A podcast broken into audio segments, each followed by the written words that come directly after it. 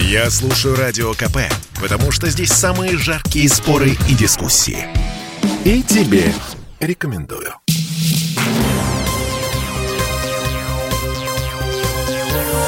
Темы дня.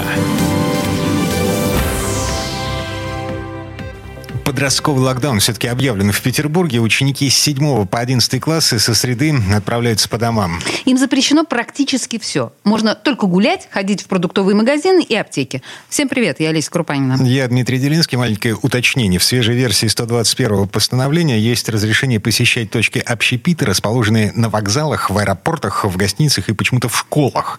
Хотя школы посещать запрещено. Детей с 7 по 11 класс отправили на полную удаленку. Закрыты даже школьные кружки и спортивные секции в школах. А вот как это объясняют наши власти. Для начала слушаем губернатора Александра Беглова. Уважаемые ленинградцы и петербуржцы, город переживает пятую волну эпидемии. Она самая массовая за все время пандемии. Особенностью этой волны стал рост заболеваемости среди детей. По распоряжению Роспотребнадзора со 2 февраля школьников седьмых, восьмых, девятых, десятых и одиннадцатых классов переводим на дистанционное обучение, так же, как и обучающихся в колледжах. Перепрофилируем ряд детских больниц и отделений. Для взрослых больных развернуто более 8,5 тысяч коек. Свободными из них остаются около 20%. Самая большая нагрузка легла на поликлиники.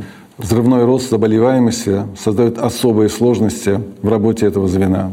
Их врачам, медсестрам, специалистам сегодня труднее всего.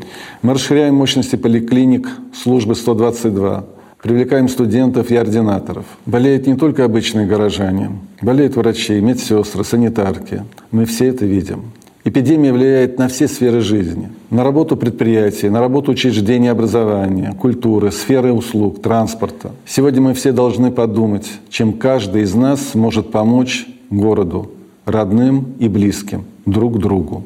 Ну и там дальше стандартные слова о том, что нужно беречь себя, своих близких, делать прививки, и вообще э, вместе мы справимся, потому что мы петербуржцы. Естественно, да. У нас код. Теперь слушаем, что говорят о причинах подросткового локдауна специалисты. Ирина Катаева, замначальника отдела эпидемиологического надзора Петербургского управления Роспотребнадзора. О темпах роста заболеваемости среди детей.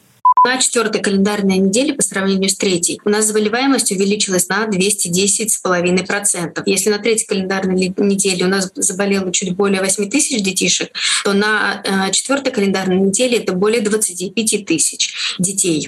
И максимально интенсивные показатели заболеваемости отмечены у детей в возрасте 15-17 лет. При этом общая статистика по городу показывает, что в детских садах заболеваемость сегодня в рамках сезонной нормы. Никаких вспышек нет. В начальной школе тоже никакого вертикального взлета нет. Весь рост в основном э, дают средние и старшие возрастные группы школьников. Для сравнения, вот что говорила всего пять дней назад начальник Ирина Катаева, шеф Петербургского управления Роспотребнадзора Наталья Башкетова.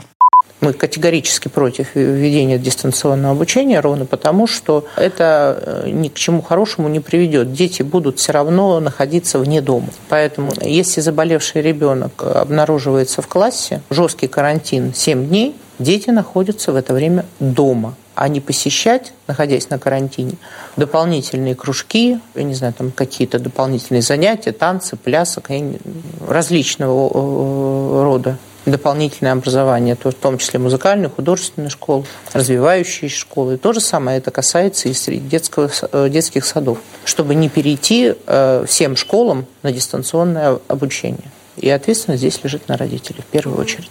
Не, ну родители даже толком отреагировать не успели, как власти все-таки ввели тотальную дистанционку для всех, начиная с седьмого класса. Ну и закрыли возможность тусоваться в общественных местах. Подросткам теперь запрещено ходить по торговым центрам и кинотеатрам. Судя по всему, даже при наличии QR-кода. И это важный момент, потому что вакцинация подростков идет. Идет полным ходом. Вот что заявил сегодня глава комитета по здравоохранению Дмитрий Лисовец. Э, заболевают сейчас преимущественно подростки. Э, с учетом того, что заболевший ребенок потенциально является э, в семье источником инфекции, и это, естественно, вызывает риск заболеваний взрослых, как никогда важно именно сейчас акцентировать внимание на вакцинации детей этой возрастной группы с 12 до 17 лет. Повторю в который раз о том, что вакцинация осуществляется исключительно добровольно. Дети до 14 лет по согласию одного из родителей, с 15 и старше свое согласие изъявляют лично. На сегодняшний день вакцинировано 277 детей. Вакцинация осуществляется в поликлиниках. Несмотря на то, что в нормативных документах, которые мы получаем из Минздрава, нет указаний на какие-либо приоритетные группы, мы все-таки обратились прежде всего э, к родителям, чтобы сейчас, когда у нас в Санкт-Петербурге партия поступившей вакцины не очень велика, в первую очередь вакцинировать детей из групп риска. Но, естественно, если в пунктом будет записан ребенок э, и без хронических заболеваний, никто отказывать не будет, будут вакцинированы все, кто записался. Сразу скажу, что пока у меня нет информации о том, когда будет поступать следующая вакцина, но мы рассчитываем, что с учетом интереса, который в последние дни, собственно, когда началась вакцинация в нашем городе, э, поставка новой партии не заставит себя долго ждать. Теперь цитата из сегодняшнего ВКонтакте вице-губернатора Петербурга Ирины Потехиной. Цитирую. «Да, омикрон большинство детей переносит легко, зачастую бессимптомно. Но и детских коек в стационарах города гораздо меньше, чем взрослых, поэтому со 2 февраля все школьники 7 по 11 класса и студенты колледжей переводятся на удаленный формат обучения, вплоть до 13 числа». Тут Делинский цепляется к мысли о том, что большинство детей переносит омикрон легко и бессимптомно. А об этом говорят не только чиновники, но и врачи. Например, Елена Дондурей, врач-инфекционист из детской больницы Филатова. Я не думаю, что в эту волну мы будем видеть какие-то сверхъестественные осложнения после новой коронавирусной инфекции, которые существенно отличаются от других. Но, как показывает э, опыт зарубежных коллег, которые первые встретились э, с новым штаммом омикрон, особенности этого нового штамма заключаются в Э, очень похожей клинической симптоматики с привычными нам э, другими респираторными вирусными инфекциями. То есть сейчас клинически вообще невозможно отличить новую коронавирусную инфекцию от других привычных нам респираторных вирусных инфекций. Если в предыдущие волны хоть как-то мы могли определиться да, меньшей э, выраженностью клинической симптоматики, то сейчас такой возможности нет совершенно. Но это еще и говорит о том, что новая коронавирусная инфекция инфекция становится больше детской, и вполне возможно это приведет э, к завершению пандемии да, после того, как переболеют дети. Но каких-то особых особ... осложнений именно в эту волну мы не видим. Наоборот, мы э, прогнозируем э, более легкое течение, а рост госпитализации связан просто с увеличением числа заболевших. Ну, вообще очень оптимистично, особенно про то, что пандемия на этом может и закончиться. Есть, кстати, и статистика, вселяющая надежду за время пандемии, за все время пандемии, начиная с весны 2020 года в Петербурге от коронавируса умерли всего 16 детей. Во всех 16 случаях была тяжелая сопутствующая патология, то есть дети были больны изначально, а ковид только усугубил состояние. И пришествие омикрона на смертность среди детей не повлияло, ну, по крайней мере, пока. И число тяжелых случаев тоже не растет. Теперь еще один важный момент. Наши власти вроде бы справились с коллапсом в поликлиниках. То есть, да, все очень сложно, все дико трудно, все на грани, но все работает. Для начала слушаем официального представителя Комздрава Ольгу Рябинину. На данный момент действительно система амбулаторного приема граждан работает э, с очень высокой нагрузкой. А впервые за последние годы, даже если мы говорим о периоде пандемии, у нас э, количество граждан, которые находятся на больничном, э, выросло практически до 200 тысяч. То есть под наблюдением находится сейчас более 198 тысяч граждан. Из них подтвержденный коронавирус у 95 тысяч. То есть напомню, что у нас за прошлые волны пандемии в декабре 2020 года максимум был 150 50 тысяч э, граждан на больничном. То есть мы превзошли э, прошлые пики. Соответственно, э, к сожалению, в поликлиниках у нас тоже врачи болеют. Э, по разным э, учреждениям где-то количество заболевших медработников от 10 э, до 20 процентов. На оставшихся ложится большая нагрузка.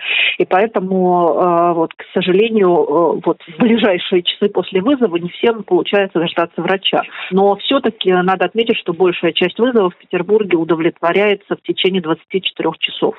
Сегодня наши коллеги из пишущей редакции «Комсомольской правды» пробежались по десятку поликлиник в центре и на окраинах, и нигде не видели каких-то выдающихся очередей, о которых стоило бы писать отдельно, снимать, фотографировать и публиковать это все в соцсетях. Теперь слушаем начальника госпожи Рябининой, главу Комздрава Дмитрия Лисовца, который сегодня заявил, что удалось справиться с коллапсом колл-центра 122. Куда было не дозвониться? Что касается среднего времени ответа помощника, это не более минуты по состоянию на прошлую неделю. На сегодняшний день я не могу ответить, такой информации не располагаю. Что касается сроков ожидания, то вызов врача на дом срок составляет 24 часа, но мы понимаем, что в текущих условиях, когда более 200 тысяч пациентов находятся на амбулаторном этапе, при том, что все-таки медицинские работники болеют, медицинскими работниками в поликлиниках осуществляется предварительная сортировка. То есть те пациенты, э, которые не имеют симптоматики и по счету их вызов может быть связан только с необходимостью отбора биосреды и оформления больничного, а помощь может быть отсрочена на следующий день. А симптомные пациенты, тем более если есть основания предполагать, что заболевание протекает в средней тяжелой форме, естественно, к таким а, людям, к таким пациентам а, врач выходит в течение суток. Сутки — это ориентировочный срок.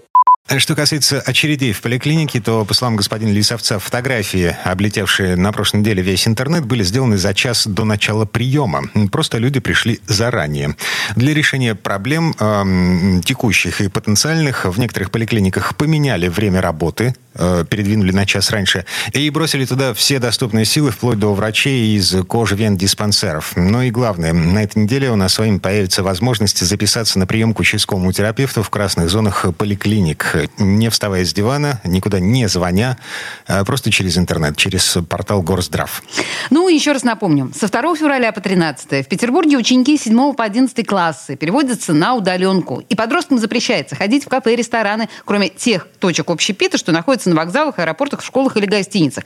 Также им запрещен вход в магазины, кроме продовольственных и аптек. То есть в торговые центры тоже нельзя. И останавливается работа всех кружков и спортивных секций, даже при школах с 7 по 11 класс. Для детей помладше все работает. Такие дела. Дмитрий Делинский. Олеся Крупанина. Берегите себя. Темы дня.